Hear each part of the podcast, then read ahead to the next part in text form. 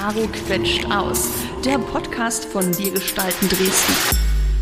Herzlich willkommen. Hallo zu Caro quetscht aus. Das ist der Podcast von WGD, Wir gestalten Dresden. Und jetzt kommt ein langes Wort. Wir sind der Branchenverband der Dresdner Kultur- und Kreativwirtschaft. Das heißt eigentlich, dass wir von WGD uns richtig gut auskennen mit Menschen, die in Dresden kreativ ihr Geld verdienen. Das können bildende KünstlerInnen sein oder Menschen, die Musik machen, professionell tanzen, choreografieren, Softwareingenieurinnen, ähm, ja, Menschen, die nähen, Ideen haben, die in die Tat umsetzen. Und heute habe ich jemanden dabei, da bin ich ganz gespannt, wie diese Berufsbezeichnung heißt. Das ist, herzlich willkommen, Folge Nummer zwei. Ich bin Caro. Ich arbeite bei WGD. Meinen Nachnamen könnt ihr in den Show Notes lesen.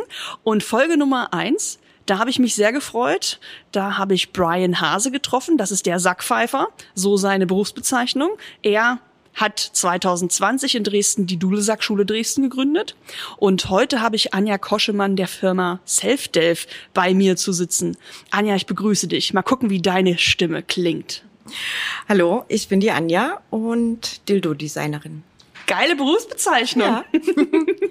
Hast du den äh, Beruf selbst erfunden oder kennst du jemanden, der den schon vor dir hatte? Den habe ich selbst erfunden, denn es gibt nichts Vorgefertigtes in meinem Metier und dann ähm, erstreckt sich das Kreativsein auch auf die Namenswahl. Wie lange gibt's denn deine Firma Self-Delf schon? Wir haben im Februar 2021 das 15. Jubiläum des Gewerbescheins gefeiert. Und hat der Gewerbeschein auch schon am Anfang Self-Delf geheißen oder habt ihr den Namen zwischendurch geändert? Der Name ist von Anfang an vergeben.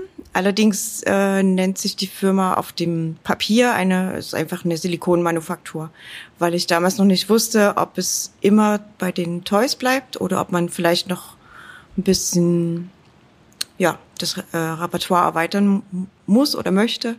Mhm.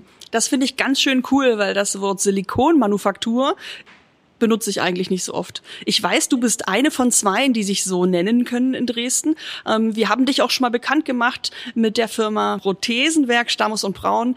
Die exportieren, ja, nachgemachte Körperteile, die auch von Namen ganz echt aussehen, lebensecht. Ähm, ja, die machen Prothesen stellen die in Dresden her, auch per Hand und mit Silikon. Und du hast jetzt eine ganz, ganz andere, ich sag mal, Benutzerfreundlichkeit äh, hergestellt. Ähm, was ist denn so in eurem Sortiment zu finden?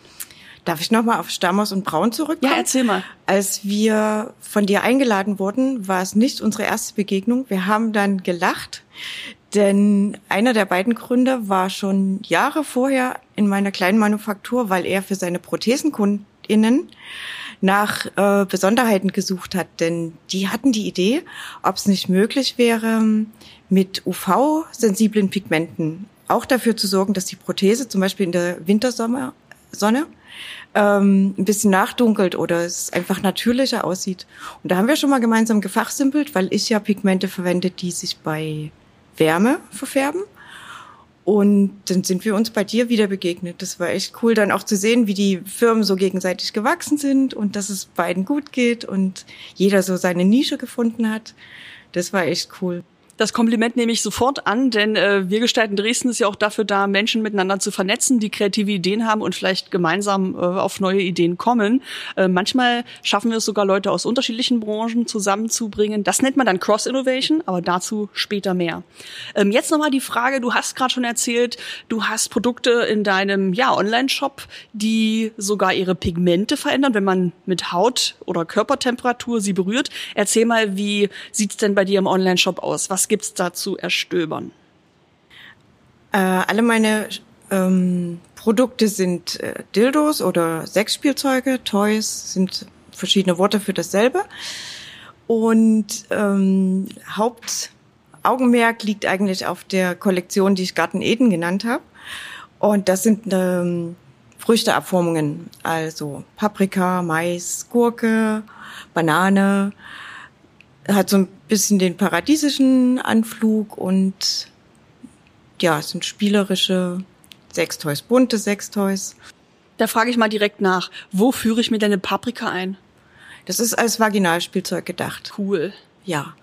Und es sieht zwar alles erstmal auch sehr charmant aus, was ja auch ein wichtiger Punkt an den Produkten ist, aber jedes Toy muss eigentlich auch eine oder hat eine wichtige Funktion zu erfüllen. Also diese Formen sind auch danach ausgesucht, was Frau oder Mann oder Menschen mit Vagina gut tut. Ähm, da gibt es zum Beispiel den Ansatz, dass es doch verschiedene Punkte am Körper gibt, um einen Orgasmus auszulösen. Und für den einen Menschen ist es die äußere Stimulation, bei anderen innen. Und dann gibt es auch zum Beispiel den Orgasmus, der durch den, durch die Massage sozusagen der Zervix des Gebärmutterhalses ausgelöst werden kann. Und das liegt recht weit hinten. Und dazu ist die Paprika gedacht. Die ist sehr spitz und hat vorne noch so eine kleine ähm, Krümmung, so dass es möglich ist, diese Massage auszuführen und vielleicht wenn man Glück hat, diesen Orgasmus auszulösen. Ich liebe es, wenn du sprichst, mir kommen sofort neue Fragen. Ich will ganz viel wissen. Ähm, du hast jetzt schon die ersten Fachwörter benannt, äh, Orgasmus und Cervix. Da stecken ja auch noch mal ganze, ja, Kontexte dahinter und Funktionsweisen. Mit welchen Begriffen kommst du denn auch äh, jeden Tag in Verbindung? Welche Worte spielen bei euch in der Werkstatt oder bei dir in der Vermarktung eine große Rolle?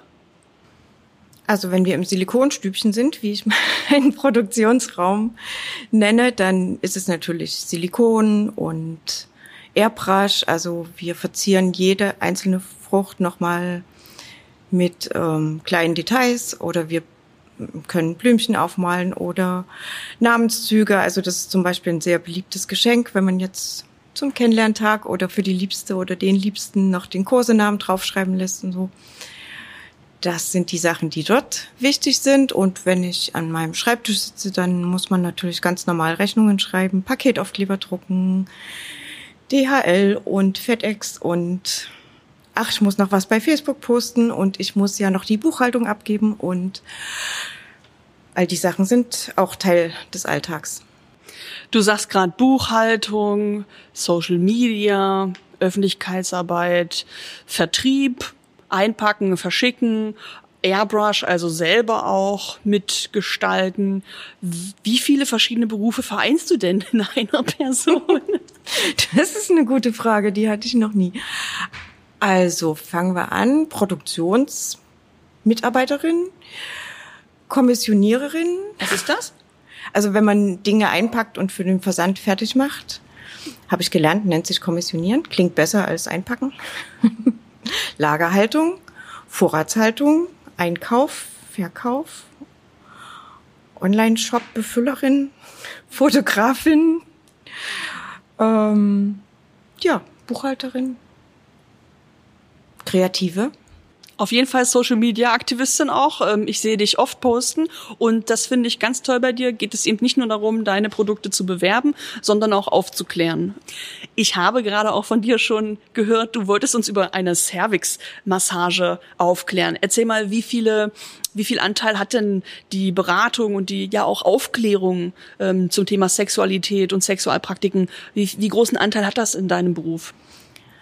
Ich für mich persönlich äh, versuche sehr viel, ja, sehr viel Zeit. Das ist jetzt so ein nichtssagender Begriff, aber es hat so eine Bedeutung für mich, dass ich mir vornehme, täglich oder alle zwei, drei Tage daran was zu tun oder mit jemandem zu kommunizieren, der die dort ähm, auch besser drin ist. Also ich habe eine feste Zusammenarbeit und es geht auch ein gewisser Anteil ähm, unseres Umsatzes an Institutionen, die sich da mit Engagement auszeichnen und das auch besser können als ich.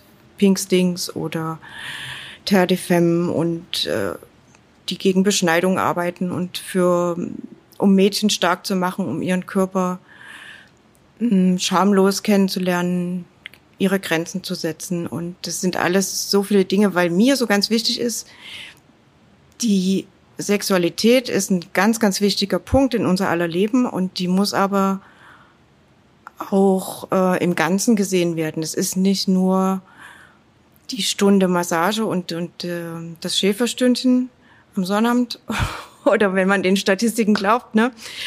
Ähm, ja, es ist sehr viel mehr und es hat sehr viel Wichtigkeit finde ich, ähm, dort einfach den Menschen viel, viel, viel zu erzählen. Denn wir haben in der Schule einfach zu wenig gelernt. Wir haben in unseren Familien zu wenig gelernt, welche Worte sind gut, wie führe ich Gespräche über meine Bedürfnisse, über meine Wünsche. Äh, es darf auch mal gelacht werden beim Sex. Es ist ähm, noch so viel, das gelockert werden darf oder ins andere Licht gerückt werden muss, dass das so ein wichtiger Teil dieser Arbeit ist. Ähm, mir bleibt gar nichts anderes übrig, als, die, als mich dem auch zu widmen. Ich habe jetzt auch vor mir ein großes Potpourri, äh, so ein bisschen wie eine Gemüse- und Obstschale von verschiedenen Produkten, die du in deiner Werkstatt mit den KollegInnen selber herstellst. Und ähm, ich habe gleich gesehen, da ist was, da weiß ich nicht, was es ist. Es ist so klein und rund, bisschen wie ein Golfball, aber es fässt sich schöner an. Ähm, wie heißt das? Was macht man damit? Ah, das sind die Knebelbälle. Die haben in der Mitte noch einen Durchbruch, ne? Das sind runde Bälle. Und du kannst dir ein Seidentuch oder ein Band oder irgendwas durchfädeln und das wird genutzt, um im Mund getragen zu werden. Also es gibt einfach diese Spielart BDSM und SM, die damit spielen, äh, eine Person sozusagen zu fesseln oder mal eine Runde stumm zu schalten oder einfach es ist ja nicht wirklich Macht ausüben, aber dieses äh, ausgeliefert sein, das sich fallen lassen, ähm, ja, im wortwörtlichen Sinn zu erleben und da ist es ein Accessoire für. Und damit das wieder in unseren Garten Eden passt, sind die wiederum bemalt und äh, haben die Anmutung einer Erdbeere oder einer Aprikose. Ich habe auch schon einen Tennisball gemalt. also die haben wir dann so neongelb äh, gegossen und diesen weißen Strich aufgemalt. Da musste ich mir erst eine Schablone bauen.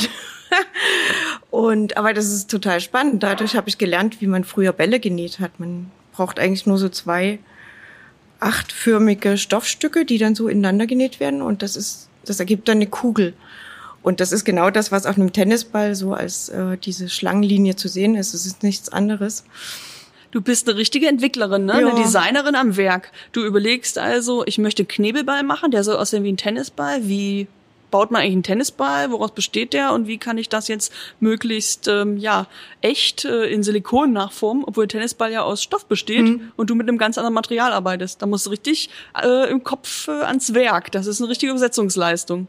Und ich liebe das. Also das, dieses Tüfteln und dieses immer wieder etwas erfinden, das möchte ich nie missen. Und ich bin auch so dankbar, dass das nie aufgehört hat. Also so nach den ersten fünf Jahren oder so, als ich mich sicherer gefühlt habe und wusste, das mache ich jetzt unbedingt weiter. Hier gibt's kein Zurück mehr. Dann hatte ich mal solche Gedanken, oh, das wird vielleicht mal langweilig und was machst du dann in zehn Jahren? Ach, Pustekuchen. ich hoffe, ich schaffe noch alles bis zur Rente. der Bedarf reißt nicht ab. Im Gegenteil, ja. du schaffst ihn ja auch, indem du Leuten zeigst, was möglich ist und was Spaß macht. Ähm, und ich habe schon auch oft erlebt, wenn äh, Leute sich dafür interessieren, was du tust, dass sie dann wirklich Aha-Effekte haben und auch Lust haben, das auszuprobieren. Da merke ich also auch jetzt, wenn wir uns unterhalten oder wenn ich mit Leuten zusammen darüber spreche und ihnen vielleicht auch deine Produkte zeige, wir haben die ja hier im Ausstellungsraum, äh, dass die total die Scham verlieren und äh, ganz spielerisch sich trauen, das anzufassen und mit mir darüber ins Gespräch zu kommen. Mhm. Das ist ein wesentliches Merkmal dieser Spielzeuge. Das war mir eben auch wichtig. Es ist auch ein Kommunikationsmittel. Ne? Man kann über diese ja, Zweideutigkeiten oder diese hm, Charmantheiten leichter ins Gespräch kommen, als wenn dort äh, Pam so ein fetter Dildo in Penisform steht und alle hüstelnd drumherum drucksen. Mir hat neulich jemand gesagt, ach weißt du, wenn hier so ein Maiskolben oder eine Banane noch äh, zwischen der Matratzenritze liegt, das stört mich doch am Sonntagmorgen gar nicht, wenn die Kinder noch dazukommen. Das ist überhaupt kein Problem. Das habe ich schon öfters gehört. Ja. Hm. Und genauso ist es ja. Die Eltern sind entspannt, die Kinder sind entspannt. Man kann es nutzen, um ins Gespräch zu kommen. Man kann es aber auch einfach in der privaten Situation lassen und alle sind gechillt und was willst du mehr? Und sag mal, hast du nebst deiner Werkstatt hier in Dresden auch einen, ich sag mal, Showroom, wo man sich das Ganze mal erklären lassen und anfassen kann? Oder produzierst du eher und verschickst dann an die Menschen, die im Online-Shop einkaufen? Hm. Ich bin ganz überwiegend ähm, Produzentin und es würde mir zu viel Zeit rauben, das muss ich ehrlich sagen, wenn ich jetzt noch Treffen arrangiere. Also es gibt ja immer mal die Idee, macht man mal einen verkaufsoffenen Sonnabend oder so Sachen. Aber ich muss sagen, nach so einem Tag bin ich dann auch echt kaputt. Ich habe es auch mal auf Messen ausprobiert und für mich hat sich jetzt herausgestellt, das beste Mittel für mich aufzuklären oder zu erzählen ist einfach mh, mm, das ja die Online-Sachen oder eben solche tollen Gelegenheiten wie hier oder es gibt auch ähm, Interviews in Zeitschriften oder ich darf manchmal für Blogger ein Interview ausfüllen und so. Ja, dass man das so bündelt sozusagen. Okay, das heißt, ähm, man könnte dich in deiner Werkstatt besuchen, aber lieber nicht, weil du musst ja herstellen. So viel Zeit hast du gar nicht, äh, um die Kunden vor Ort zu streicheln. Ja, es ist einfach so. Ich möchte mir ja dann auch richtig Zeit nehmen. Und wenn man aber im Hinterkopf hat, wow, in fünf Minuten ist, äh, es sind ja auch so zeitabhängige Prozesse. Ne? Also wenn ich jetzt so eine fünf Kilo Mischung Silikon quasi angesetzt habe, ich nenne das jetzt mal so, dann läuft ja die Zeit. Also es gibt dann Punkte, wo dies ähm, nicht mehr fließfähig ist, dann muss das ja schon in der Form sein. Aber zuvor muss das eben homogenisiert, gerührt, entlüftet, was weiß ich nicht noch alles geworden sein. Und das sind teilweise Minuten oder teilweise Viertelstunden oder auch, ähm, wenn ich die Airbrush ähm, Arbeiten tätige, dann hat man 20 Minuten Zeit, bis das Silikon dann, es ist ja Silikon auf Silikon, ist dann fest und dann kann ich es wegschmeißen. Ja, wir haben in jedem Zimmer, in jedem Raum äh, eine sekundengenaue Uhr und die brauchen wir auch. Also das klingt jetzt äh, sehr unsympathisch, aber es ist halt doch Arbeit und muss ja doch irgendwie funktionieren und effizient sein ohne dass wir uns ausbeuten. Ja, Kreativität und Effizienz, die können in dem Fall zusammengehen. Ich habe vorhin schon gestaunt, als du sagtest, ja, dann äh, nehme ich halt Obst und Gemüse als Vorlage, mache einen Abguss und dann entsteht ein Sexspielzeug zum Beispiel in Paprikaform. Kannst du uns noch mal näher ähm, in deine Produktionsabläufe mit hineinnehmen? Wie entsteht dann so ein Abguss und was ist eigentlich Schritt Nummer eins und ähm, wie geht's weiter, wenn man jetzt ein neues Spielzeug herstellt bei dir in der Werkstatt? Gut, Schritt Nummer eins ist die Idee. Wer hätte das gedacht?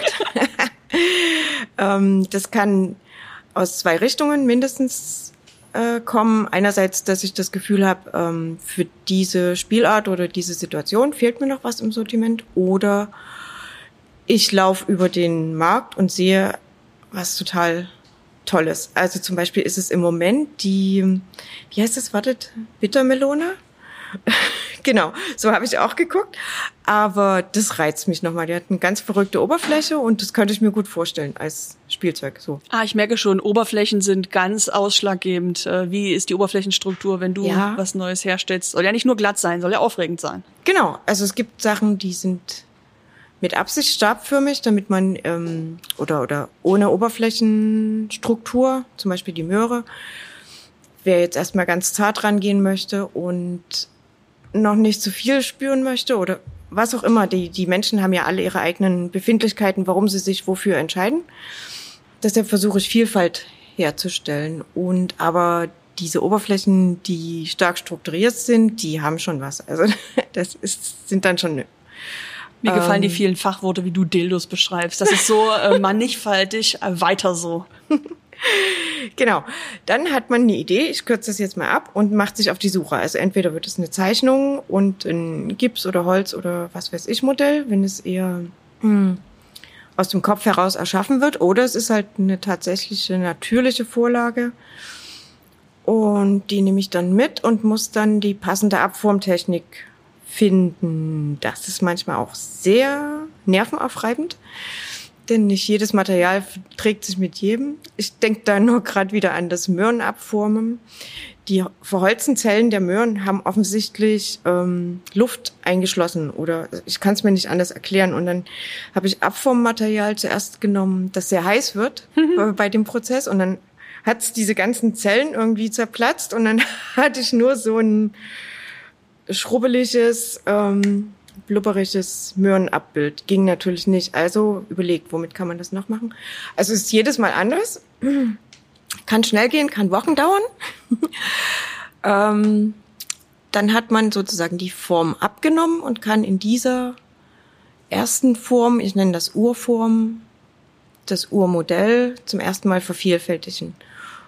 Und in dieser ersten Form lassen sich so vielleicht 10, 15 Exemplare herstellen und dann geht es daran zu schauen, ob ähm, das auch so funktioniert, wie es soll. Also ich gebe das dann an Freunde und Bekannte weiter, die das mit unter die Bettdecke nehmen und mal ein Feedback geben. Manches hat dann einfach an der Stelle auch schon einen Break bekommen. Wenn alle den Kopf schütteln, braucht man nicht weiter Arbeit reinstecken. Ähm, wenn diese Hürde genommen ist, dann geht es an die Farbwahl. Dann mache ich gerne ähm, verschiedene Farbexperimente. Ich mag es gern, wenn wir bei den Früchten bleiben dass es doch der Natur angelehnt ist. Ich habe auch gemerkt, äh, wenn, wenn natürliche Sachen in Fehlfarben hergestellt werden, das ist seltsam für Menschen. Also ja, so Uncanny Valley nennt man das, wenn man so, ah, okay. ähm, das ist so der Moment zwischen, es ist so künstlich, dass es mhm. schon wieder natürlich ist, ne? Oder es ist so künstlich, dass es ganz weit weg von der Realität ist. Und da gibt es eben genau so einen Zwischenpunkt, wo das, ne, ähm, wenn etwas so künstlich ist, dass man es aber ähm, vielleicht so sehr nachahmt, dass es schon wieder normal aussieht, mhm. äh, dann nimmt man es eher an, äh, als wenn etwas so weit weg von dem ist, was man kennt, dass man denkt, oh, das ist jetzt aber schwarz und stachelig, ja. das würde ich jetzt lieber aber glatt und rosa haben, mhm. da äh, sträubt sich der Mensch irgendwie so dagegen. Ne? Genau das. Ja, wenn es so uncanny ist, so ein bisschen seltsam und sagt, oh, jetzt eine andere Farbe, dann würde ich es machen, aber so ist komisch. Mhm. Ja. Und es soll ja auch gefallen und man soll es ja gerne in die Hand nehmen. Genau, deshalb versuche ich da Natürlichkeit äh, zu erreichen und bei den Skulpturen oder diesen geometrischen Formen, da ist natürlich alles möglich. Und dort tobe ich mich dann richtig aus. Und ich gehe auch immer mit wachen Augen durch die Welt und denke, oh ja, das sieht ja cool aus. Wenn da jemand jetzt, hatte ich äh, Petrol, hellgrau und Gold, wäre ich selber nie drauf gekommen. Total schick. und genau, und wer jetzt äh, den Maiskolben in Blau möchte, weil die liebste ähm, die es als Lieblingsfarbe hat, kann das ja gerne bestellen. Also das machen wir dann gerne. Aber so mein grundsätzliches Herangehen, nachdem du fragst, ist es eigentlich dann erstmal recht natürlich zu bleiben. Und dann, ja, und dann bieten wir es im Shop an und dann schauen wir mal, was die Menschen dazu sagen. Und auch da gibt's noch Überraschungen. Dinge, von denen ich dachte, ja, wow, gut geworden, hm, bleiben dann doch eher im Shop liegen und werden dann abverkauft und ja, dann nimmt man es wieder aus dem Sortiment und manchen Dingen, die ich das gar nicht so zugetraut hätte, die werden sehr, sehr gern gekauft. Also es ist für mich dann auch immer so ein, wie nennt man das, Blackbox-Erlebnis. Ja. ja. Was ist denn dein Bestseller oder ändert sich das alle paar Jahre, weil die Stimmung schwankt? Ganz stabil der Mais als Bestseller. Number one, Mais, Mais, Mais, Mais, Mais, Mais, Mais, Mais.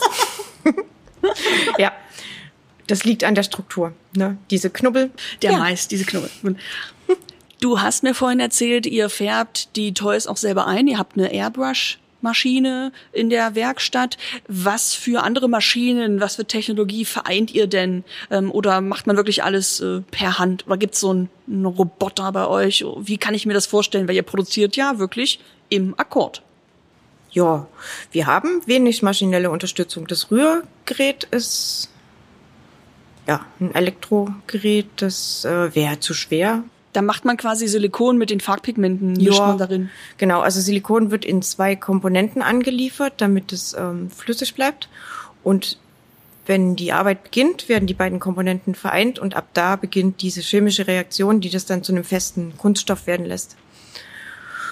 Und genau, die beiden Komponenten müssen gerührt werden und die Farbe kommt rein. Das ist richtig. So, und das, da haben wir maschinelle Unterstützung und genau, die Airbrush-Pistole mit dem wie nennt man das? Kompressor. Ist natürlich auch Industrieware. Aber that's it.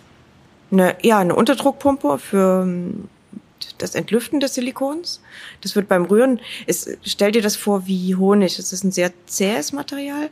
Und wenn man rührt, ähm, wird natürlich auch Luft eingetragen. Die muss vorher wieder raus, sonst hat man dann keine gute Oberfläche. Und wir haben noch einen Wärmeschrank. Manchmal muss man tempern oder ja, für andere Sachen.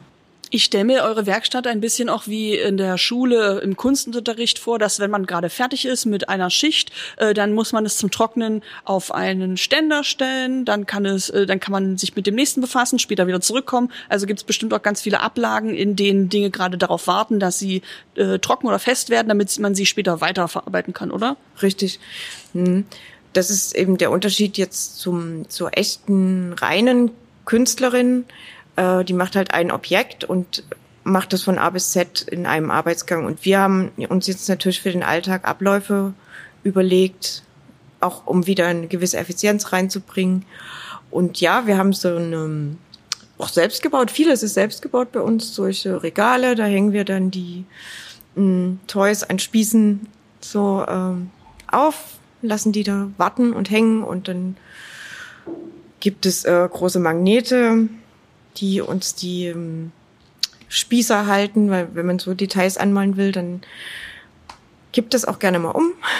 Was ja nicht so nice ist. Das finde ich ja spannend. Da merke ich wieder, du bist wirklich eine Entwicklerin, die ein Produkt hat, ähm, für dessen Armaturen oder Ausstattung im Werkbereich man nicht einfach in den Baumarkt fahren und alles besorgen kann, ähm, sondern ihr musstet auch Dinge erfinden, um dann äh, sie in der Werkstatt aufzustellen ähm, und eure, ja, an der Wand ähm, eure Trockenstäbe mhm. montieren ähm, oder euch selber den Werkplatz so bauen, äh, dass ihr überhaupt arbeiten könnt. Da gab es also nicht vorgeformte Möbel, die ihr direkt weiter benutzen konntet. Ihr habt euer Werkzeug mitunter auch selbst hm. hergestellt. Das stimmt, ja. Das stimmt. Das gibt ja, wie, wie wir eingangs schon sagten, ähm, so wie es die Berufsbezeichnung ähm, noch nicht gab, gibt es auch unsere Arbeitsmittel nicht so wirklich vorgefertigt, logisch. Und ja, da muss ich jetzt gerade zurückdenken. Was denkst du, wie viele Gießgestelle meine Kumpels gebaut haben, die gut mit Holz und Metall umgehen können, die uns erlauben, die Formen einzuspannen. Die müssen, die sind zweiteilig.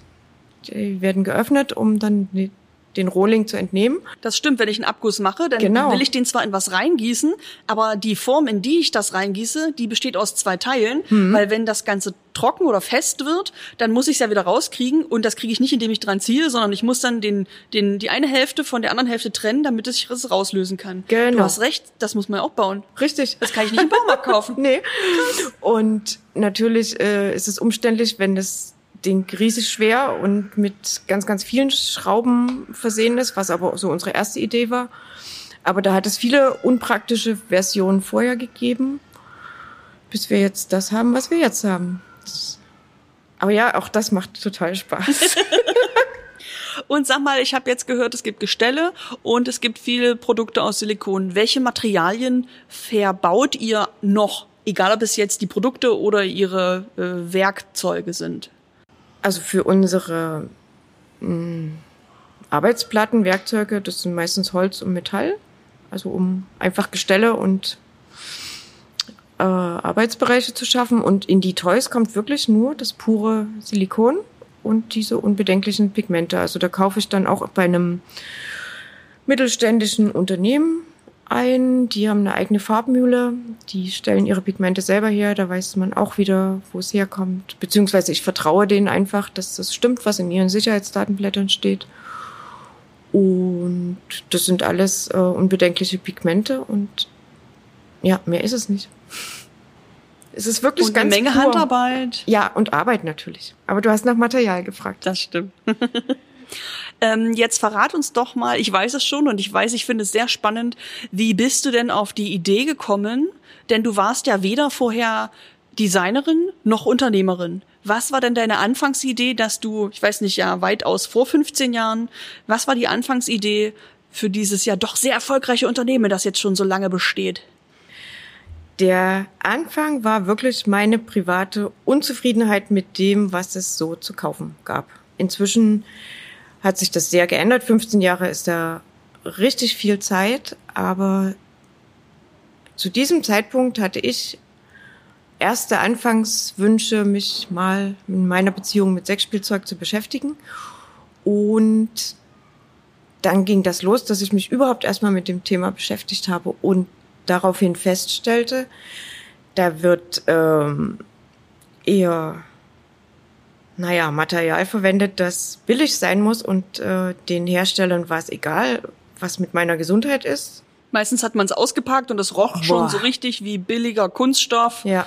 aus Übersee. Genau, mit Füllstoffen angereichert, ja. damit es ähm, insgesamt dann wieder preiswerter zu produzieren war. Und das, nee, und ich habe dann immer nur, wir haben das meiste vor dem Computer äh, recherchiert, weil ich eben auch in diese Läden nicht gehen wollte, die es ja, ähm, ja hauptsächlich gab, um Toys zu kaufen, weil das alles so schummrig, schwarz, eben wie, wie das Klischee eben ist, ne? Das kommt ja auch von irgendwo, aber es war, es war einfach unangenehm. unattraktiv, unangenehm, unattraktiv. genau. So, also blieb nur Internetrecherche. Also das Shoppen hat auch keinen Spaß gemacht. Mm -mm, nee. Nee. Reden wir hier von 2006 habt ihr eure Firma begonnen. Wann Richtig. hast du aber mit diesen Gedanken angefangen, dich beruflich damit zu befassen? Also 2005 war eigentlich das Jahr, als ich mich so privat damit beschäftigt habe und dann eben selber zu dem Schluss gekommen bin, ja, dann muss ich mir das selber machen. Haha, witziger Satz. Selber machen in der Dildo-Manufaktur. Dein ähm, Wissen kommt ja nicht von ungefähr. Genau. Du hattest ja eine ganz tolle Vorbildung. Äh, aus welchem Beruf bist du denn zur Dildo-Designerin hingewechselt? Ja, ich komme aus der Chemie. Ich bin Chemielaborantin. Und das liegt mir ja auch, dass ich möchte gern wissen, was in den Gegenständen los ist, die ich benutze. Also das kann auch der Teppich sein und das sind auch die Lebensmittel bei mir. Ich bin da sehr akribisch. Du liebst also die Liste mit den Inhaltsstoffen und kennst alle E-Nummern äh, hm. mit Fachwort. So ungefähr, ja. Also ich achte darauf, soweit es geht und habe dann eben auch viele No-Gos und das war so ein Punkt und ich fand aber meine Idee trotzdem toll. Also mhm. ich wollte nicht darauf verzichten müssen, diese Erfahrungen zu machen. Ja. Also ich habe nicht von der Idee losgelassen, äh, Sexspielzeug auszuprobieren, sondern ich habe von der Idee losgelassen, dass ich die kaufen könnte. So, und dann ging das los, das Experimentieren und das Üben und das Probieren und ach, wie baut man denn Formen und wo kriege ich das Zeug her? Und ja, und dann habe ich viele Wochenenden lang getüftelt äh, dann auch mit Freunden zusammen. Das hatte dann überhaupt keine erotische Komponente mehr, sondern das war einfach nur, wir wollen jetzt wissen, wie das geht. Es ist ein Entwicklerinnenprozess. Ja. Ja. Und Sag mal, hattest du zu dem Zeitpunkt Vorbilder, die du ähm, in Deutschland äh, befragen oder besuchen konntest, die was ähnliches getan haben, wo du dir was Null. hättest abgucken können? Null. Wow. Äh, letztlich ist es vielleicht auch sehr, sehr, sehr naiv gewesen. Mhm. Aber die Gedanken habe ich mir nicht gemacht und es ist jetzt auch müßig, darüber nachzudenken, was wäre gewesen, wenn. Aber zu dem Zeitpunkt gab es da einfach auch keine Ansprechpartner, weder schöne, also oder ganz, ganz wenige schöne Boutiquen, die Frauen geführt und, und frauenfreundlich sind. Geschweige denn andere Hersteller. Ich weiß noch, dass da so die ersten Zeitungsmeldungen kamen, dass die Gründer der Fun Factory, die haben ja auch viel Aufklärungsarbeit genauso geleistet. Die haben wohl ihren ersten Pinguin da am Küchentisch im Bierglas abgeformt. Das, das hat, hatte ich natürlich mitverfolgt, so nach dem Motto, wow, geht auch anderen so. Aber ich wusste, dass ich mich ähm, nirgends groß informieren kann. Also maximal jetzt bei den Herstellern der Ausgangsstoffe natürlich, aber nicht über das Gesamtbild dieser Firma und wie man so eine Firma aufbaut oder oder mir kam noch zugute, dass ich in dem Ingenieurbüro, in dem ich vorher beschäftigt war, ungefähr zehn Jahre lang schon sehen konnte, wie eine kleine Firma funktioniert. Das ist eine kleine GmbH. Du kannst ruhig das Fachwort Startup sagen. Das hat man 2006 noch nicht so oft benutzt. Aha. Aber du bist ein Dildo-Startup und yeah. hast vorher auch schon in einem Startup gearbeitet. Das, ich weiß, dass du selber diese Worte nicht benutzt, ha. aber es stimmt doch. Es stimmt, ja. Also konnte ich mit dem Wissen sozusagen auch viele AnfängerInnen Fehler in meinem Startup vermeiden. Und das war so wie deine Existenzförderung. Du musstest gar nicht an Beratungsstellen herantreten, sondern hast mhm. äh, Learning by Doing dann genau. einfach einmal mitgearbeitet und dann wurdest du selber Chefin. Genau, ich habe das einfach gemacht. Ich glaube, das tickt einfach auch so in mir. Das ähm, ist nichts, worüber ich groß nachdenke, sondern wenn ich denke, das muss in die Welt oder das wird gebraucht, dann ich krempel mir die Ärmel hoch und lege los. Du hast auch gerade beschrieben, ähm, dass du an deinen Anfängen, bevor du wirklich auch die Firma gegründet hattest, mit vielen äh, Freundinnen zusammen auch diesen kreativen Machung, Machen-Prozess zusammen durchgespielt hast, an Wochenenden natürlich. Du hast ja nicht gleich deinen Job gekündigt. Mhm. Wie ging's da weiter? Wie ist es von der ersten Schnapsidee mit äh, Freundinnen am Wochenende hin zu jetzt habe ich eine Firma gekommen? Mhm. Der Punkt im Kopf war dann erreicht, als ich feststellte, dass all die, die mitgeholfen und mitgefiebert haben und mitgetüftelt haben, von dem Ergebnis wirklich begeistert waren. Und es war um die Weihnachtszeit, das weiß ich noch. Und eine Person nach der anderen kam zu mir und meinte, du, jetzt wo das funktioniert, ich würde das auch einfach gerne meinem Liebsten schenken oder meiner Liebsten und kannst du mir bitte auch ein Exemplar machen? Und ähm, da das Silikon halt wirklich teuer ist, ähm, habe ich die Menschen dann gebeten, mir bitte die Materialkosten zu erstatten. So. Und das formte sich dann so in dem Zusammenhang, Mensch, das gefällt so richtig vielen Leuten und das ähm, geht so vielen so wie mir, dass sie sagen, ich möchte das nicht kaufen, aber ich möchte trotzdem mit meinem Liebsten ähm, Sexspielzeug ausprobieren. Und dann habe ich Mut gefasst und habe mir gesagt, okay, ich gebe mir ein Jahr Zeit, ich will das jetzt wissen, ob das möglich wäre, daraus ähm, ein Geschäft zu machen. Oder ein, ein Geschäft machen klingt jetzt so wie Geschäfte machen.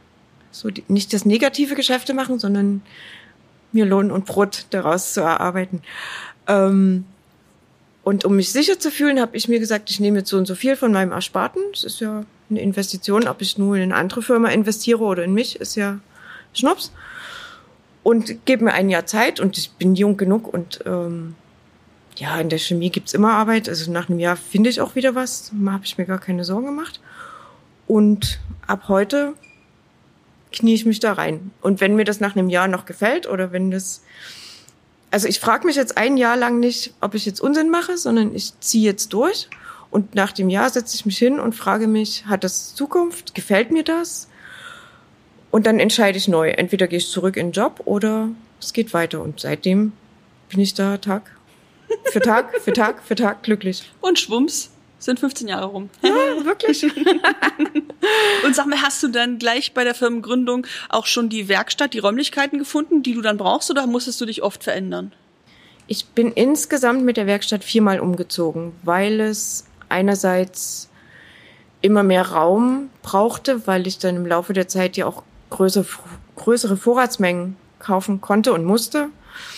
Ähm, aber der, der ganz kleine Anfang war wirklich in der Wohnung. Also wir haben dann ein Zimmer freigeräumt, haben den Vermieter gefragt, ob es okay ist, einen Raum gewerblich zu nutzen.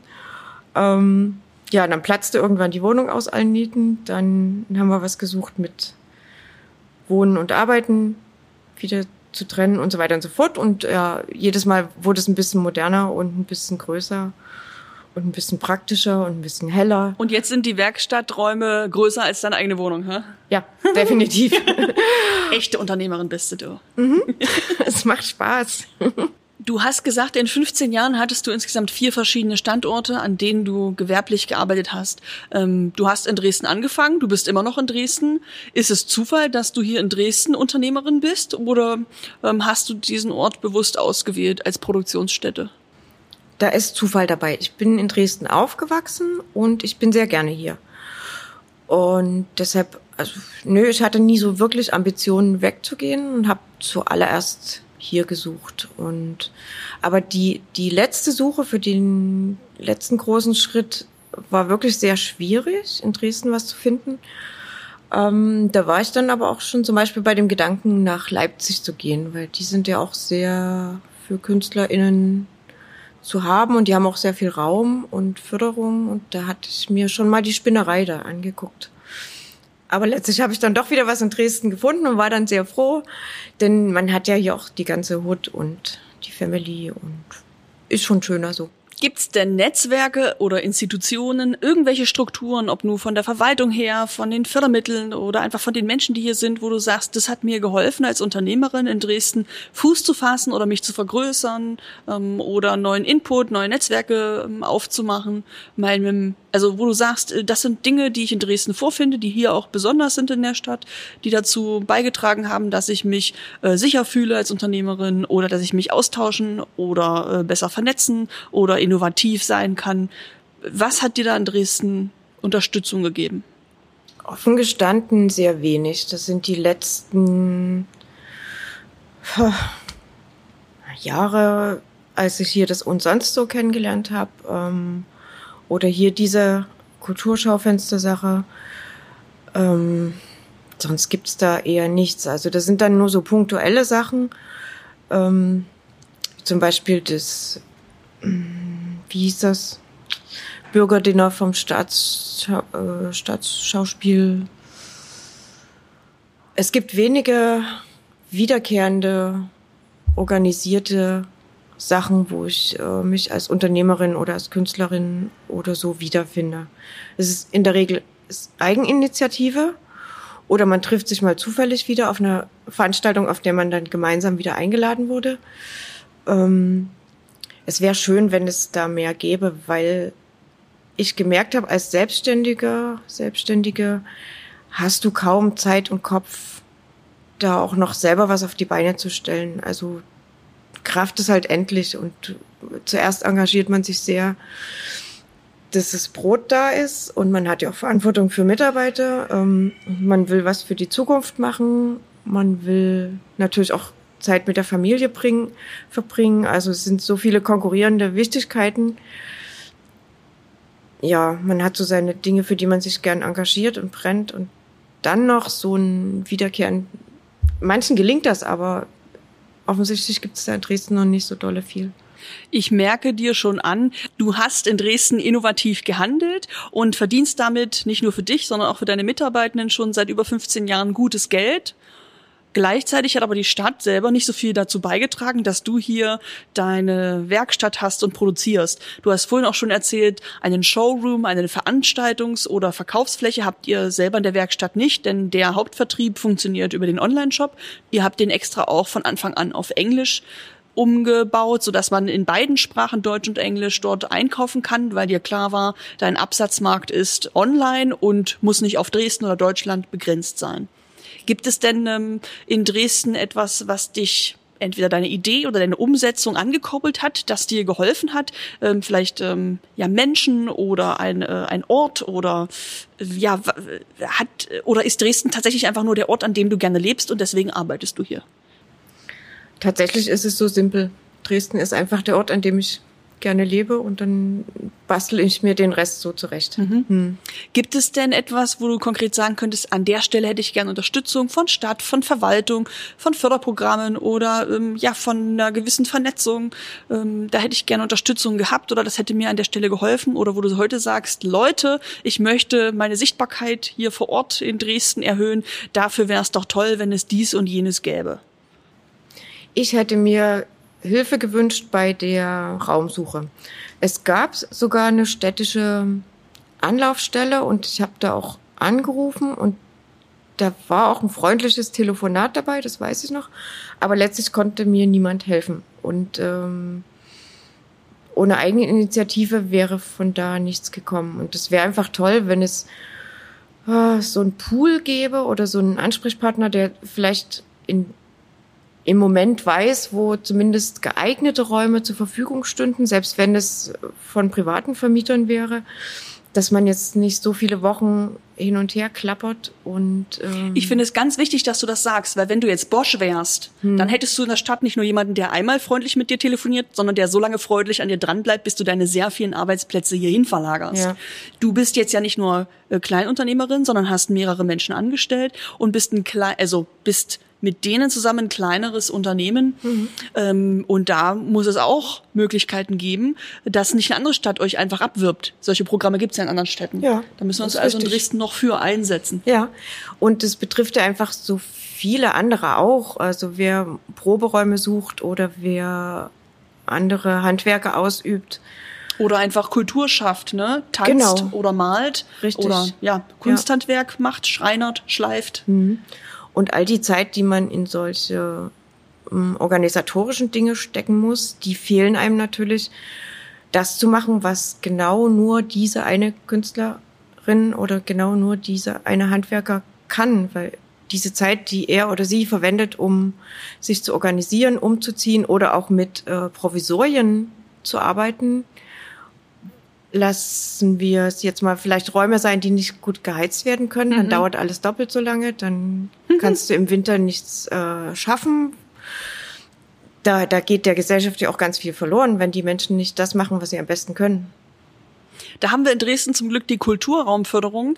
Das bedeutet, wer ähm, einen Raum kulturell oder kreativ, wirtschaftlich nutzt, äh, kann bei der Stadt beantragen, wenn man zum Beispiel sagt, ich brauche eine äh, behindertengerechte Toilette oder einfach meine Oberlichter müssten neu ausgewechselt werden, es ist sonst zu dunkel oder es zieht wie Hechtsuppe, ich brauche äh, neue Fenster oder neue Tür äh, etc. Da kann man bei der Stadt beantragen. Das ist super. Aber sowas wusste ich zum Beispiel auch nicht.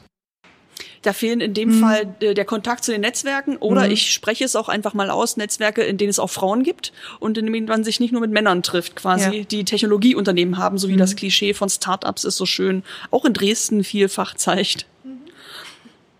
Ähm, ich fra- frag dich nochmal auf eine andere Weise, weil ich glaube, du bist nicht nur eine Einzelkämpferin. Du hast vorhin von einem Freundeskreis erzählt, der allein schon bei der Unterstützung der Anfangsidee, in deinem Entwicklungsjahr nenne ich es mal, dich unterstützt hat. Vor allen Dingen aber auch immer, wenn du einen, heutzutage ja auch noch eine neue Designidee hast, einen Abguss machst und das zu einem Model, das man vervielfältigen, vielleicht auch später zahlreich verkaufen kann.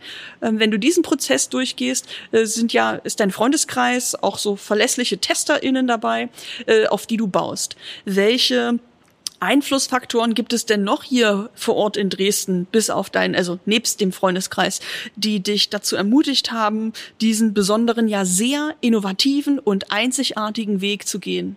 Ob nun damals 2006 oder bis heute? Das waren nicht, nicht zwangsläufig nur die Dresdner. Also ich war sehr froh, ich muss es jetzt doch noch mal klein machen. Das war die Familie.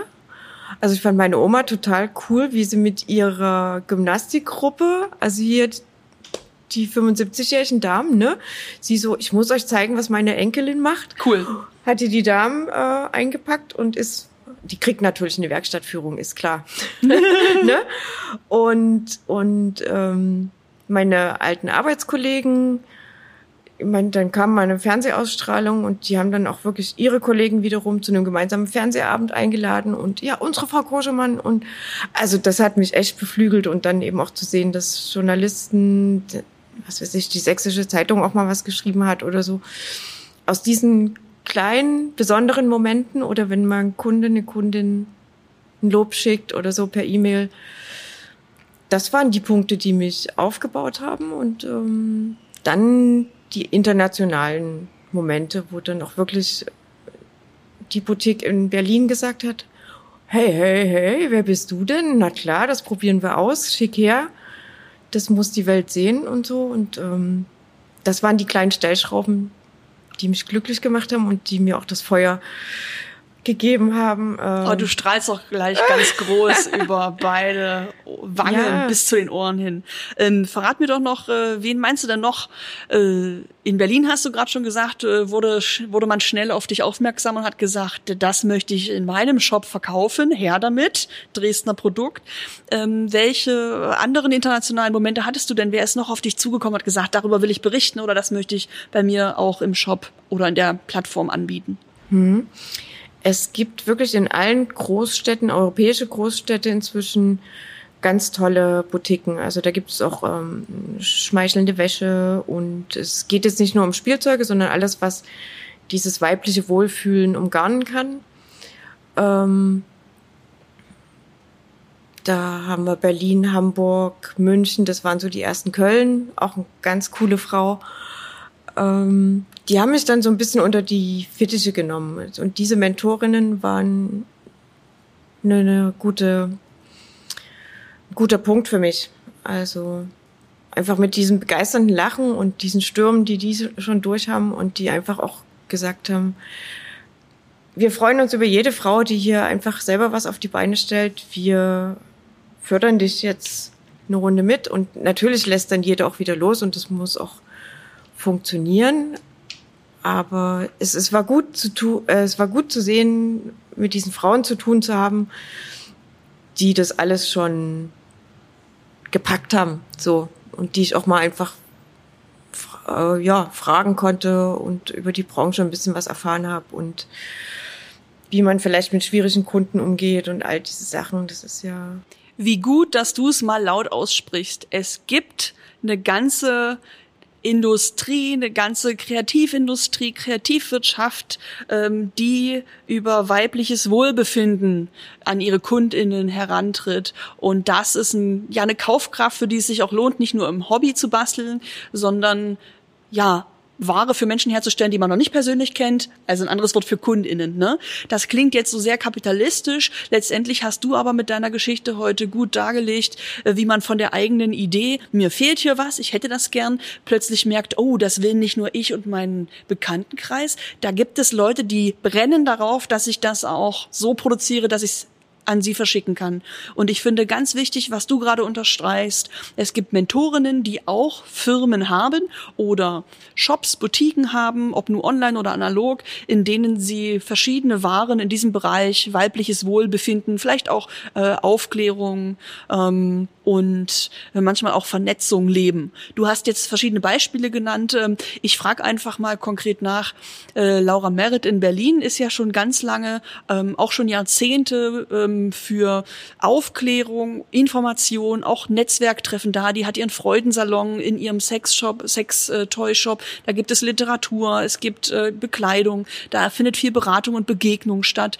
Äh, inwiefern sind denn da Kooperationen entstanden und wie hat dir diese Verbindung zu solchen Frauen, solchen Unternehmerinnen, kann ich auch sagen, geholfen, dein eigenes Unternehmertum voranzubringen?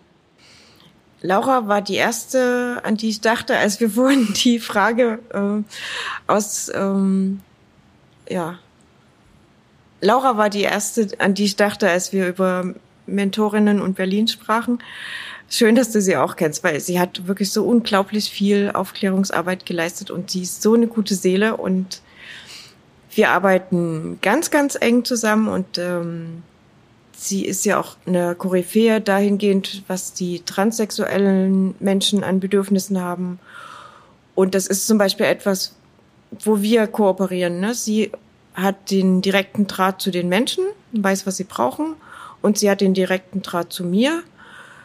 Und wir tüfteln dann gemeinsam ähm, Helferlein sozusagen für diese Menschengruppe aus und ich bin quasi die Haus- und Hoffertigerin und sie bringt es dann an die Frau, an den Mann.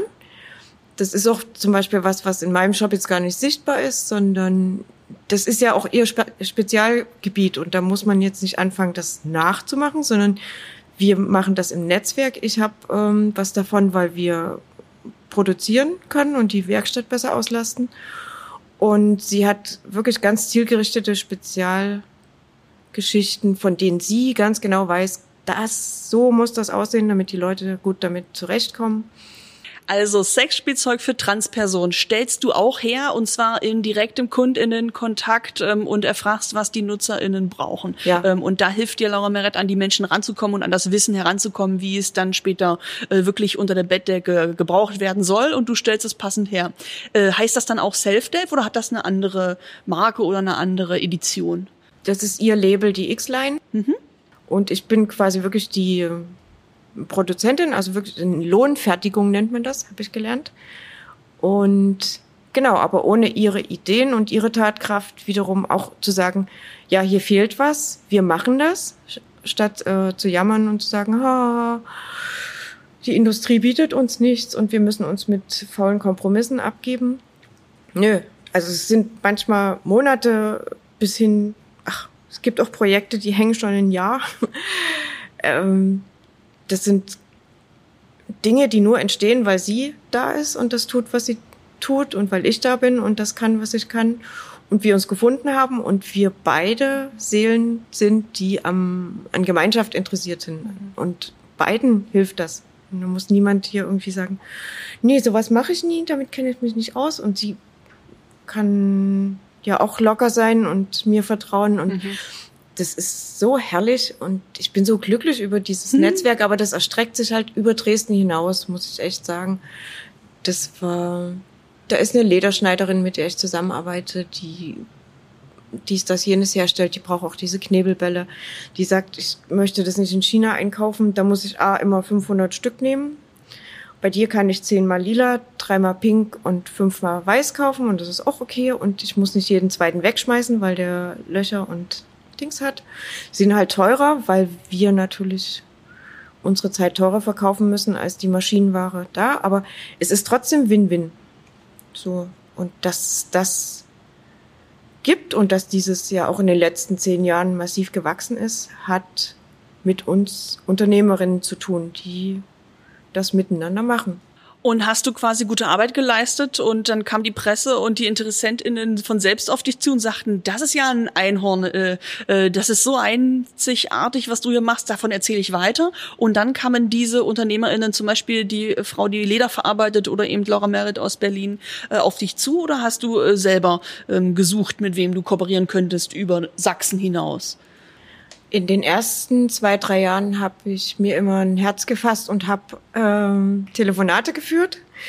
Ist mir sehr, sehr schwer gefallen, weil ich nicht so anpreisend unterwegs sein mag, aber das habe ich gemacht und dadurch zum Beispiel die Laura kennengelernt. Und aber dann gab es so einen Punkt, wo ich das gar keine Zeit mehr dafür hatte und äh, mich, ich mich freuen konnte, dass die Leute auf mich zugekommen sind. Und ja, der Punkt war wirklich die gute Arbeit. Also es ist mir ganz wichtig, da ist wirklich ganz viel Disziplin, Fleiß, sind jetzt äh, so Worte, die, die klingen gar nicht so sexy, ne?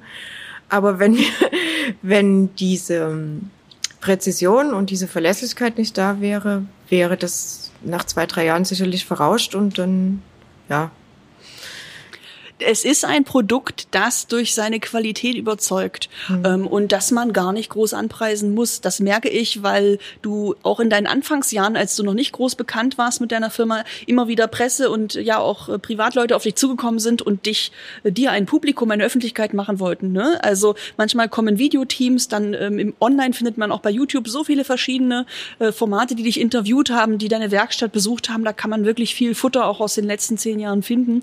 Es kommen also Leute auf dich dich zu, weil das, weil, weil dein Produkt und deine äh, Philosophie dahinter total begeistern.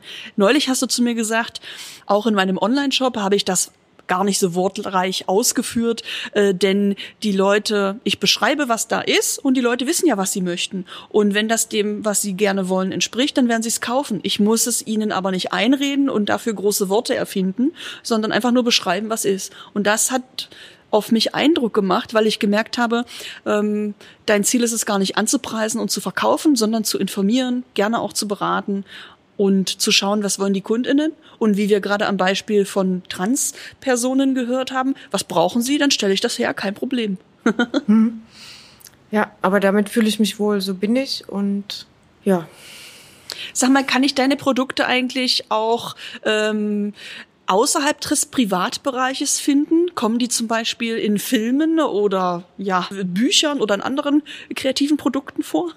Ja, es gibt ein paar Highlights für mich. Ähm, es gibt ähm, ein, nee, zwei Kinofilme, die, die um Requisiten gebeten hatten. Da durfte ich äh, Toys hinschicken, die dann äh, ja im Hintergrund zu sehen sind. Verrätst du uns, wie die heißen? Ja, das kleine Vergnügen ist eine österreichische Produktion. Ähm, hat, soll ich mal vom Inhalt kurz? Ja, also Aufhänger ist sozusagen auch diese ähm, Abhängigkeit zwischen Ehepaaren, eingeschliffenen Ehepaaren. Äh, der Film setzt ein, so er hat die Midlife Crisis, Crisis, verliebt sich in eine Jüngere, die Ehe zerbricht, ja, und jetzt ist sie ohne Einkommen. Und ähm, es ist ja oft so ein Handicap ne, in solchen alten Strukturen. Und sie muss sich jetzt was überlegen, findet einen Minijob im Sexshop. Äh, der ist schwarz, dumm und dunkel und sie packt eben auch ähm, an und gestaltet den um in einen frauengeführten, frauenfreundlichen. Und darauf daraufhin brauchte man ja auch die entsprechende Ausstattung so. Und das andere ist eine Aufklärungskomödie. Äh, Get Lucky, Sex verändert alles. Da hat auch eine ganz tolle ähm, Aufklärerin, die Ann-Marlene Henning, äh, die fachliche Beratung gemacht. Und genau, auch dort wird die Geschichte nett eingerahmt. So, äh, es wird so erzählt, dass Jugendliche ähm, die Ferien bei ihrer Tante verbringen. Also die sind so 16, 17. Und die Tante ist Sexualberaterin und natürlich stöbern die dann einmal so in ihrem Wohnhaus rum und entdecken halt das Beratungszimmer. Und das nimmt sie zum Anlass, den Kindern das einfach gut zu erklären. Und so ist diese, diese Aufklärung einfach in eine ja, gute Situation eingebettet. Und da habe ich mich auch sehr gefreut, dass ich gefragt wurde, ob, ob sie da was als Requisite haben können. Das ist natürlich so eine Auszeichnung. Also ich, mich macht das schon stolz, klar. Also gern mehr davon. ja. Mehr Anfragen für Filme, in denen ja deine Sextoys als Requisite oder vielleicht als Hauptdarstellerin äh, benutzt werden. ah, da fällt mir noch was aus Dresden ein. Ja, ja, ja. Das Boulevardtheater hat Cool. ein, ja, hat ein Programm. Ist jetzt natürlich ein bisschen derber Humor, aber why not? Herr Landwirt, ihre Gurke wächst. Und für dieses Stück Herr Landwirt, ihre Gurke wächst. Ja. So heißt eine Inszenierung im Boulevardtheater Dresden. Richtig? Du veräppelst mich. Nein, ich habe Beweise. ähm, und die brauchten wirklich für das Bühnenstück eine, aber bestimmt 1,50 Meter große Gurke für die SchauspielerInnen. Und die muss während der Inszenierung äh, ja auch zerbrechen, also auseinanderfallen, aber die muss natürlich auch so im Ganzen gut aussehen. Jedenfalls habe ich da ein total spannendes, naja, eine Woche wird's gewesen sein, Zeiträumchen für mich gehabt. Ähm, hatte ja keine Ahnung davon. Ich habe den Auftrag angenommen, weil ich Du cool solltest fand, eine anderthalb Meter große Gurke bauen, Ja. die man zerteilen kann. die auch aus echt Silikon. aussieht. Ja, wir haben uns dann, das wird viel zu schwer, wir haben uns dann für einen ähm, Styropor äh, Unterbau entschieden, den ich dann mit Silikon überzogen habe. Und das muss natürlich aber auch so wellig aussehen und wirklich wie eine Gurke. Und das ist mir richtig gut gelungen. Und das spielt jetzt hier jeden Abend da mit. Wann war die Premiere? letztes Jahr oder vorletztes Jahr. Und ich glaube, das war dann dummerweise mit dem Corona. Ja, das fiel mit der Corona-Geschichte zusammen. Die hatten geprobt und wollten es dann uraufführen. Und ich glaube, es gab nur ein, zwei Vorstellungen und dann mussten sie schon wieder schließen und das war ein bisschen undankbar. Hm. Aber jetzt nach dem Lockdown wieder zu erleben. läuft, genau. Hm. Das ist ja cool. Ich finde, das sollte mehr NachahmerInnen geben, die aus Dresden sagen, oh, wir haben hier eine Dildo-Designerin, die entwickelt auch selbst, hat eine eigene Werkstatt und kann individuell was entwerfen. Die frage ich mal an, ich habe eine Idee, ich brauche was für meine Idee. Mal gucken, ob die das umsetzen kann. Das finde ich äh, ein cooles Beispiel und wünsche Ihnen noch weitere ja, Anfragen in diese Richtung. Das wäre toll, ja. Hm.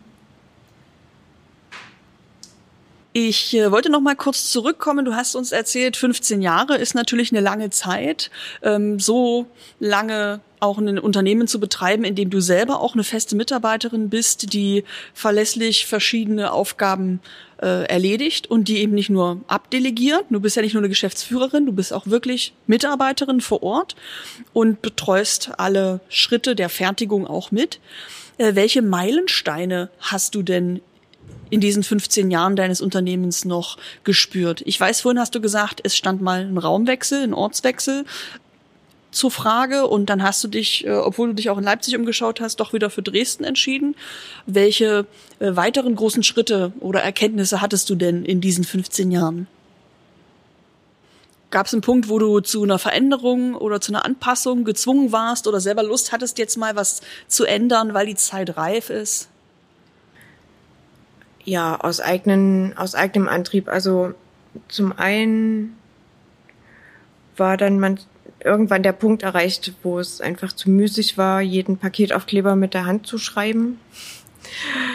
Das hat dann einfach zu viel Zeit weggenommen, so dass ich dann ja das automatisieren musste oder zumindest eine Anwendung finde, um, um das Versenden auch wirklich praktikabler zu machen.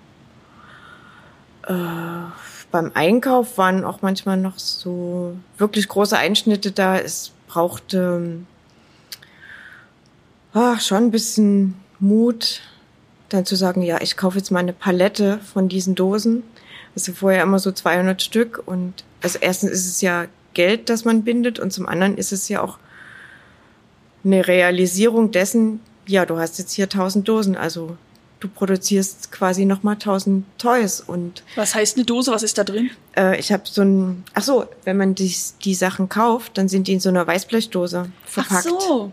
Da hat man gleich noch eine schöne Aufbewahrung und es ist nicht so so eine Wegwerfsache, wenn ich jetzt einen Faltkarton mit Plastik-Sichtbild drumherum machen würde, finde ich jetzt nicht so toll. Ich habe mich halt so für Weißblechdosen aus einer Manufaktur entschieden. Ach super. Dann kann ich es gleich auch hygienisch äh, verschließen, verstauen. Genau. Und es staubt nicht ein. Richtig. So. Ach cool. Ja, und die, genau. Und wenn man die einkauft, kann man ja über die Menge entscheiden. Und Anja, da stehst du manchmal vor tausend Dosen und weißt, die muss ich jetzt auch füllen. genau. Und Oh, da habe ich aber Ehrfurcht vor. hatte ich ja dann selber auch.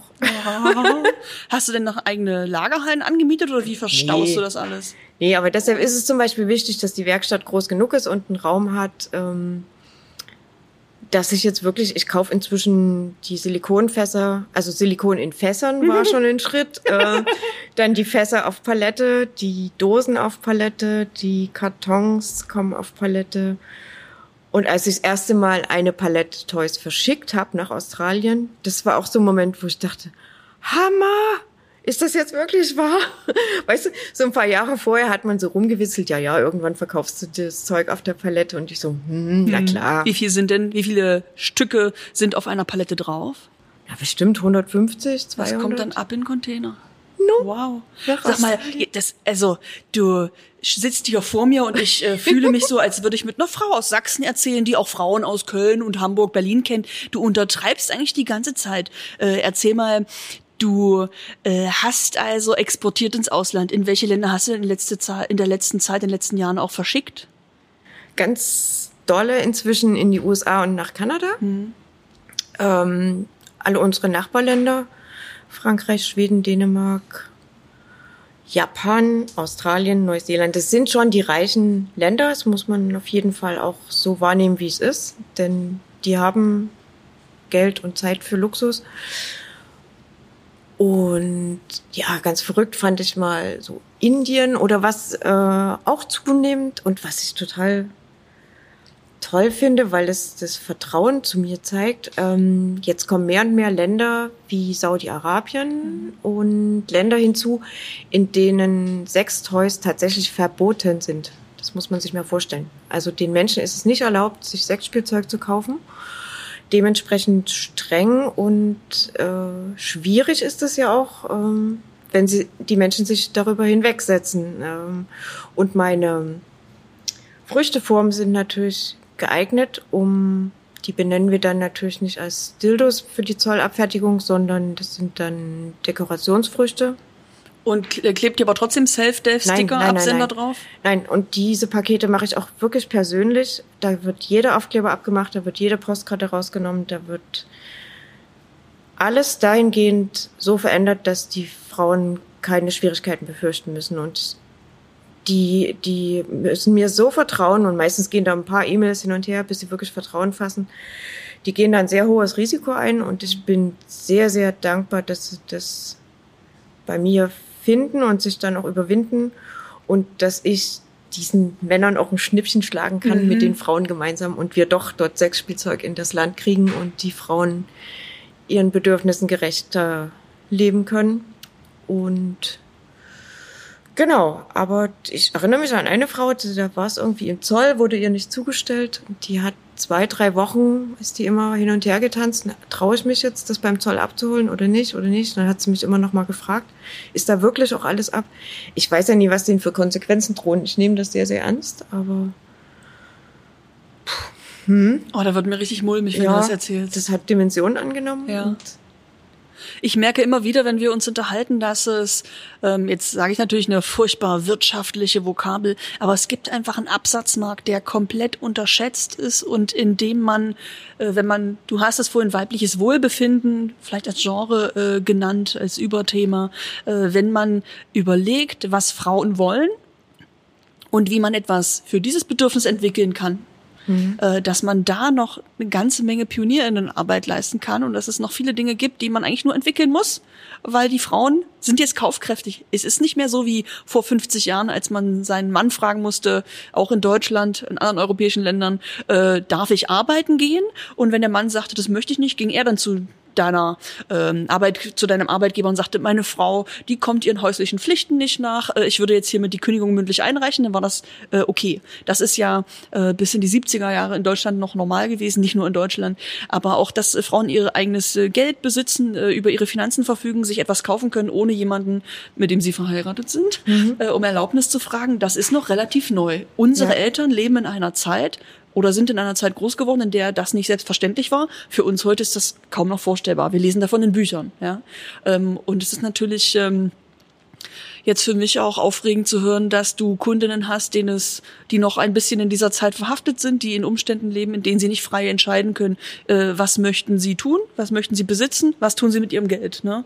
Und da hast du mich jetzt aber richtig nochmal, ja, äh, zum Nachdenken angeregt. Ich merke, du hast äh, sehr viele Einzelfälle, ähm, ganz viele unterschiedliche, ja, Menschen, vielleicht auch Schicksale und Kontexte, die du in deinen Kundinnenanfragen bearbeitest. Aber das ist doch wichtig. Also wir sind ja alle miteinander hier und wir sollten uns auch darum kümmern. Und so weit weg ist es noch gar nicht mit diesem, ja, für sich selber sorgen können weil diese Eltern, von denen du jetzt gerade gesprochen hast, haben ja diese Kinder, die zwar jetzt erwachsen sind, die wir sind, auch miterzogen und äh, vielen ist es noch nicht gelungen, sich davon komplett zu befreien. Das läuft alles immer noch. Und wenn du mit ganz strengen Eltern unterwegs bist und oder mit so altertümlichen Familienkonstrukten und du mit 20, 23 noch nie auf die Idee gekommen bist, wie wichtig eine eigene Ausbildung ist, dann, dann hängst du mit 30 vielleicht doch wieder in dieser Schleife oder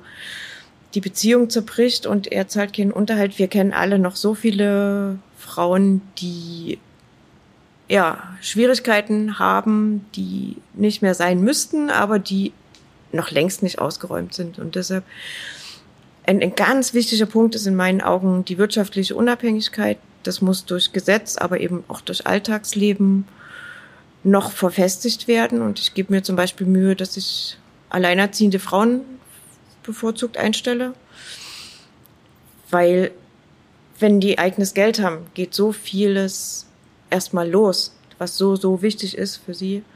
Und Sicherheit irgendwer und muss denen ja auch den Job geben. Und ähm, es gibt so viele Firmen, die sagen, nö, ist mir zu anstrengend und dann sind die Kinder krank und dann wird die schwanger und ja, aber wir Frauen sind die Hälfte und äh, wir wollen hier beteiligt werden und dann muss ein Arbeitgeber da einfach auch ganz normal mit umgehen, dass halt Frauen schwanger werden, dass Kinder krank werden. Und dann dürfen die Kollegen die Männer nicht doof angucken, die für ihr Kind krank zu Hause bleiben. Also da ist noch ganz viel. Ich rede mich jetzt in Rage. Du merkst, das ist mir ein wichtiges Thema und Ansinnen. Auch da sind wir noch Entwicklungsland. Mhm. Ähm, ich habe noch zwei Fragen zum Schluss. Ähm, die Frage Nummer zwei weiß ich schon. Die Frage Nummer eins überlege ich kurz. ja, okay. Mann, ach so, ja, pass auf. Äh, die ist auch sehr persönlich, beantworte sie gerne, aber auch wirtschaftlich. Ähm, denn du hast 2006 als Dresdnerin in Dresden ein Startup selbst gegründet. Ähm, fass doch mal kurz, äh, brich mal übers Knie, welchen Einfluss denn diese Nachwendezeit und der Osthintergrund generell für deine Unternehmensgründung und deine Arbeit vielleicht bis heute haben. Hast du da eine Perspektive drauf? Spielt das für dich oder in deiner Arbeit eine Rolle?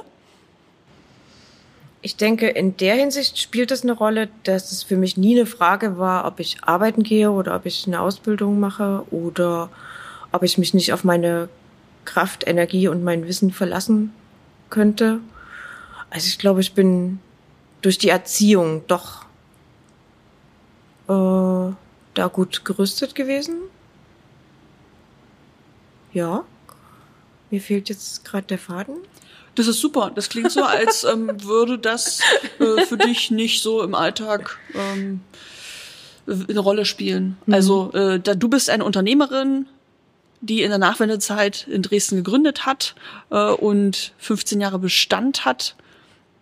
Dass es sich hierbei um den Osten handelt, war für dich nicht weiter von Belang, hätte auch überall anders sein können. Das hätte überall anders mhm. auch sein können, denke ich. Okay. Mhm. Ja. Mal gucken, was die Leute sich jetzt denken, wenn sie das hören, weil ich glaube, es gibt nicht viele Unternehmerinnen im Westen, die selber äh, von äh, 0 auf 100 und in dieser Komplexität äh, ihr eigenes Unternehmen aus äh, eigener Kraft gestemmt haben. Ähm, ich äh, freue mich also, dass du so selbstbewusst und auch kontinuierlich mit deiner, äh, mit deinen innovativen Ideen ähm, immer wieder an Leute herantrittst und sagst, ich habe eine neue Idee, ich mache nicht nur das, was schon funktioniert, sondern ähm, ich möchte noch einen Schritt weitergehen. Das finde ich sehr beachtlich. Jetzt habe ich noch eine letzte Frage. Wir haben vorhin schon von Filmen gesprochen.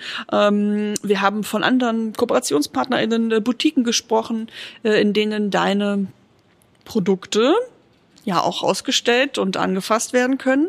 Sag mir mal, gibt es vielleicht eine, ja, eine Teilbranche oder ein Kultur, oder ähm, Kreativort, wo du sagst, da würde ich gerne mal mit kooperieren, mit dem möchte ich gerne in Dresden mal was zusammen machen? Schade, mir fällt gerade nichts ein. Ich kann ja schon mal verraten, äh, letzte Woche saß Brian Hase hier, hm. der Sackpfeifer, der spielt schon 25 Jahre lang professionell Dudelsack und der hat gleich gesagt, ähm, ja, ich mache zwar Musik, aber ich habe noch nie mit professionellen TänzerInnen und Choreografinnen gearbeitet. Da würde ich gerne mal, was kann man da eigentlich machen? Ähm, gleich eine ganze Inszenierung oder erstmal ein Workshop? Wie geht man da vor und was macht da Sinn? Hat er zu mir gesagt. Und jetzt bin ich immer heimlich auf der Suche äh, und erzähle ChoreografInnen und TänzerInnen davon, dass es ihn gibt und dass er in ah. Dresden ist und dass er mit ja seinem Dudelsack gerne vorbeikommt. ich fürchte, da, nee, ich kann dir jetzt irgendwie nichts sagen. Ich würde jetzt nur rumblubbern. Hast du vielleicht eine andere letzte Frage oder so, damit ich dich nicht enttäusche? du bist witzig.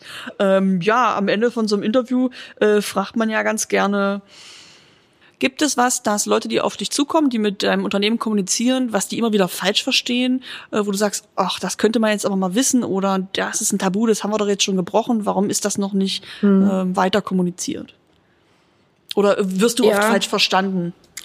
Na, das geht. Inzwischen habe ich auch so meine, meine Worte und kann auch Gespräche lenken, weil ich eben oft weiß, was so zuerst in den Köpfen vorkommt. Also was noch ziemlich häufig ist und wo ich inzwischen auch ähm, recht strikt am Telefon bin, dass Männer neigen dazu, äh, sehr große Toys kaufen zu wollen und denken, ah, hier mach doch noch mal was Größeres oder ja, ja, da passt ein Baby durch und ich so, äh, sie wissen schon, dass eine Geburt Schmerzen verursacht und über Stunden dauert und mit einem eigenen Hormoncocktail nur stattfinden kann und mit schweren Verletzungen einhergeht. Ja, hm, stimmt. Und Sex soll doch Spaß machen, oder? Ja, hm, stimmt. Wo ich mir denke, kann man sich eigentlich vorher überlegen. Also so und oder eben diese Sache hier meine Frau nee, Quatsch, wenn er sich sozusagen davon bedroht fühlt, dass sie masturbiert oder dass sie ein Spielzeug haben will, das gleich persönlich genommen wird, ähm, ja, reiche ich dir nicht oder bin ich nicht gut genug. Es geht um Vielfalt und um neue Spürerlebnisse haben, ähm, gemeinsam zeitintensiv zu verbringen, zu kommunizieren und so.